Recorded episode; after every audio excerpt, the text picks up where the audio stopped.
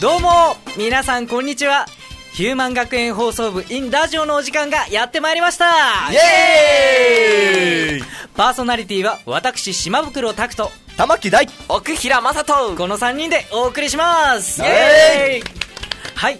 この番組では様々なテーマを設定して耳寄りな情報をお伝えしながら楽しくおしゃべりをしていく番組です、はい。それでは意気込みのほどを聞いていきましょう。まずは玉木さんから。はい、えー、今回も楽しくしていきたいです。おいいですね。はい。じゃあ次奥平さん。はい。もうとってもちむどんどんしてます。お なんか前回放送の昆布特集の時よりもみんなテンション高めですね。高いですあよーいいですね。それでは張り切って参りましょう。はい。ヒューマン学園放送部。この番組は総合学園ヒューマンアカデミー那覇校パフォーミングアーツカレッジ10期生奥平グループの制作でお送りします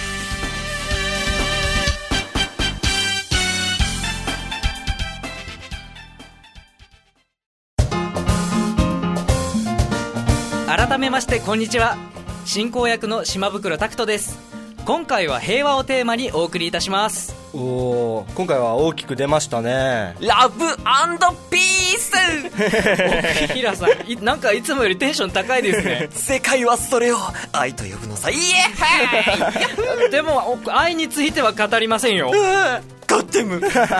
はい、今回は平和をテーマにお送りいたしますが我々奥平グループの特集は平和のためのアンガーマネジメントですアンガーマネジメントですか？何それ美味しいの？はい。うまいですよ昆布のように。本当？いやいやいや絶対違いますよね今の。昆布はまあ美味しいですけど。あすいませんつい。はい、えーでは改めて説明します、はい。アンガーマネジメントとは怒りなどのネガティブな感情と上手に付き合うための心理教育です。怒りと付き合うですか？そうですね。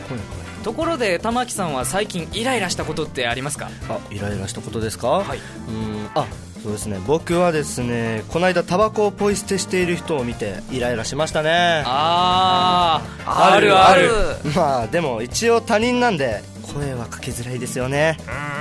おーベリーディフィコ実はこのイライラについて面白いアンケートがあります。お。むむ気になる子ちゃん今年5月に一般社団法人日本アンガーマネジメント協会が日本全国の10代から60代までの老若男女1000人を対象に怒りに関するアンケート調査を実施したところ約80%の人が普段から怒りを感じているのにもかかわらず約75%の人が怒りを溜め込んでしまうことが判明しました。へえ。やっぱみんな溜め込んでしまうんですね。絶対ギスギスしちゃいますよ、うん人の怒りが引き起こす争いは戦争などの規模が大きな争いから日常的な人と人との小さな争いまで様々です。そうだね。そこでアンガーマネジメントに注目し怒りと上手に付き合うことで日常の小さなところから平和な社会づくりに取り組めるのではないかと思いこのテーマを特集しました。はい。おーかっけー！この番組を聞いているリスナーの皆さんにも学校や職場など身近な環境のストレス対策や心地よい雰囲気づくりに役立ててもらえればと思いますそれでは参りましょう。最初のコーナーはアンガータイプ診断。あなたの怒りはどこから？イイエーイ！セリフ取られたけどいいや。はい。このコーナーではまず怒りの癖アンガータイプを知ることで自分の怒りの傾向やその対処の仕方を学んでいきます、アンガータイプ診断は12の質問に答えることで自分の怒り癖のタイプが分かる診断です。はいはいなるほど。はい、今回は時間の都合上質問の内容を紹介することはできませんが日本アンガーマネジメント協会ホームページなどで診断が紹介されているので気になった方はぜひチェックしてみてください。チェック！イエイ。今回は玉木さんを例にアンガータイプを見ていきましょう。はいよろしくお願いします。はい。玉木さんの診断結果はどうなりましたか？はい。えー、2つ出ましたね。はい。用心堅固タイプとうん。天真爛漫タイプでした。うん。では一つずつ簡単に説明していきますね。はい。まず用心堅固タイプ、これは慎重に物事をこなしていくタイプです。ほうほうほうほただし人や物事を簡単には信じられないので人に心を開くことが苦手だったり人間関係にストレスを感じたりする一面もあります。効果は抜群だ。次に天真爛漫タイプ。うはい。このタイプは自分の思いや考えを素直に表現しフットワークが軽い行動派なんですね。はいはいはいはいはい。しかし他人に合わせることを嫌がったり言いたいことをはっきり言わない人にイライラしたりする面があります。効果は抜群だ。玉木は倒れた。でも大丈夫。自分のアンガータイプを知っておくと自分が怒ってしまいそうな状況を想定して対処することができます。はあ知りたいなそれでは怒りに対処する方法を紹介していきましょう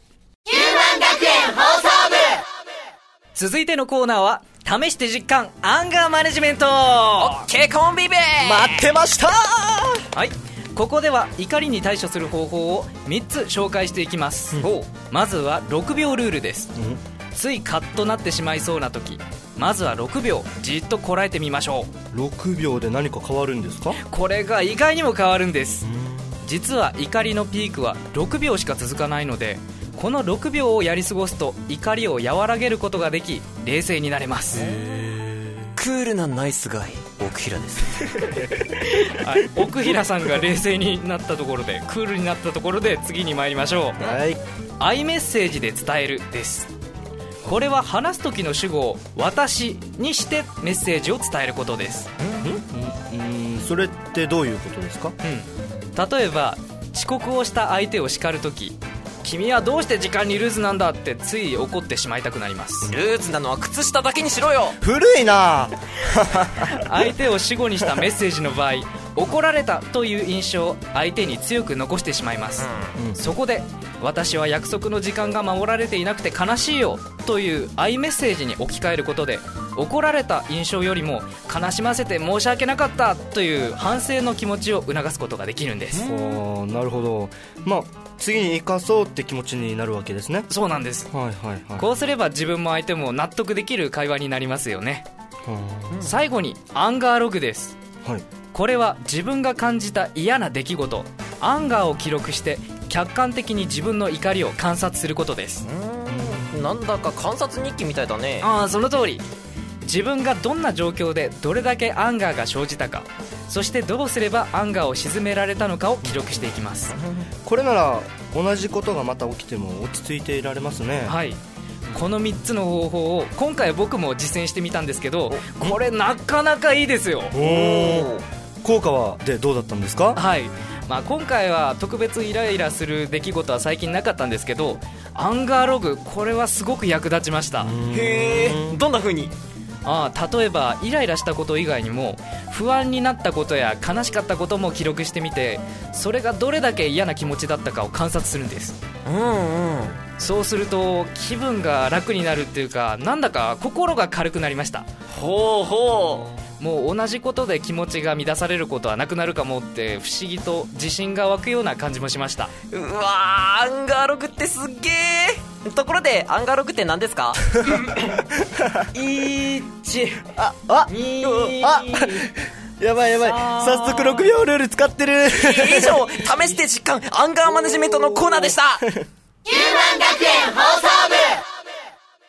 では最後にアンガーマネジメントの視点から平和というテーマについて考えてみましょう、スケールがでっかくなっちゃった。アンガーマネジメントで戦争がなくせるかとかですか？うーんまあ複雑な問題なので今すぐに戦争をなくすのは難しいところですが、あ例えば戦争とまではいかなくても人を強く非難したり攻撃したりする事件が最近ニュースで問題になってますよね。ありますそれ知ってる。ネットとかでよく燃えるやつ。燃える。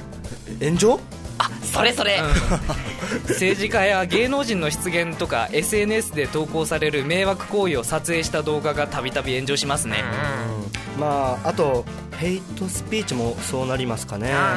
うん。悪口ダメ。絶対。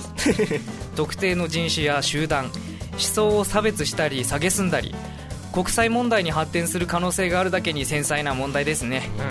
うんまあどっちも難しい問題なんですかうねん。確かにどちらも大勢の人の意思が働いている分複雑で難しい問題かもしれません。しかしはっきりと共通している問題点があります。あ相手の気持ち考えてないかも。お奥平さんその通りです。やったぜ。おおやるじゃん。相手の気持ち自分とは反対の意見に耳を貸さず憎しみや偏見で相手を一方的に攻撃している点では炎上とヘイトスピーチは似ています、感情に任せるあまり冷静な判断や建設的なコミュニケーションを難しくしています。これってもしかしてあもうお気づきですね。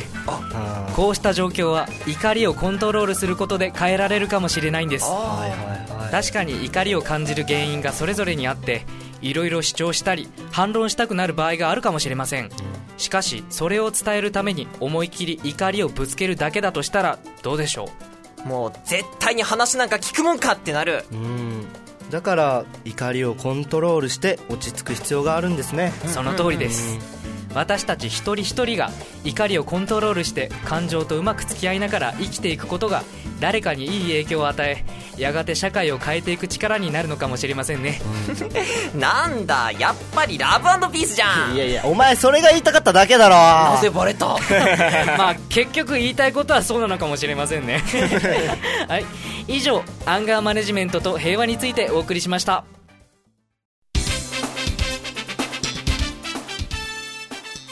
そろそろお時間がやってまいりました。では本日の感想を聞いていきましょう。まずは玉木さん。はい、えーアンガーマネジメントという話題を取り上げて実際に人間の行動や感情を以前よりも知ることができましたし、そこから平和へつなげていこうっていう新しい考え方も知ることができましたので今回も楽しくできました。ああーありがとうございます。では次は奥平さん。はいうんちょっと難しかったけど怒りを抑えるんじゃなくてコントロールするのが大事だということは分かりました、うん。うん。うんもうみんなでこれからはレッツハンガーマネジメント。え？アンガーマネジメントですよ。 Anger ね anger。あ anger じゃないです。はい。で島 袋さんはどうでした？はいえーっとそうですね。今回の平和という大きなテーマの中で僕たちらしく等身大でできる話題って何だろうというところから今回の特集が生まれました、うん特集を通じてリスナーの皆さんがアンガーマネジメントに興味を持って実践していただければ嬉しい限りです。やろうやろう、ね。今回ご紹介したアンガーマネジメントの実践方法以外にも日常で活用できる方法や知識はまだまだありますのでぜひ日本アンガーマネジメント協会ホームページをチェックして役立ててくださいね。うんそれではまたお会いする日まで。さようなら。ヒューマン学園放送部。この番組は総合学園ヒューマンアカデミー那覇校パフォーミングアーツカレッジ10期生奥平グループの制作でお送りしました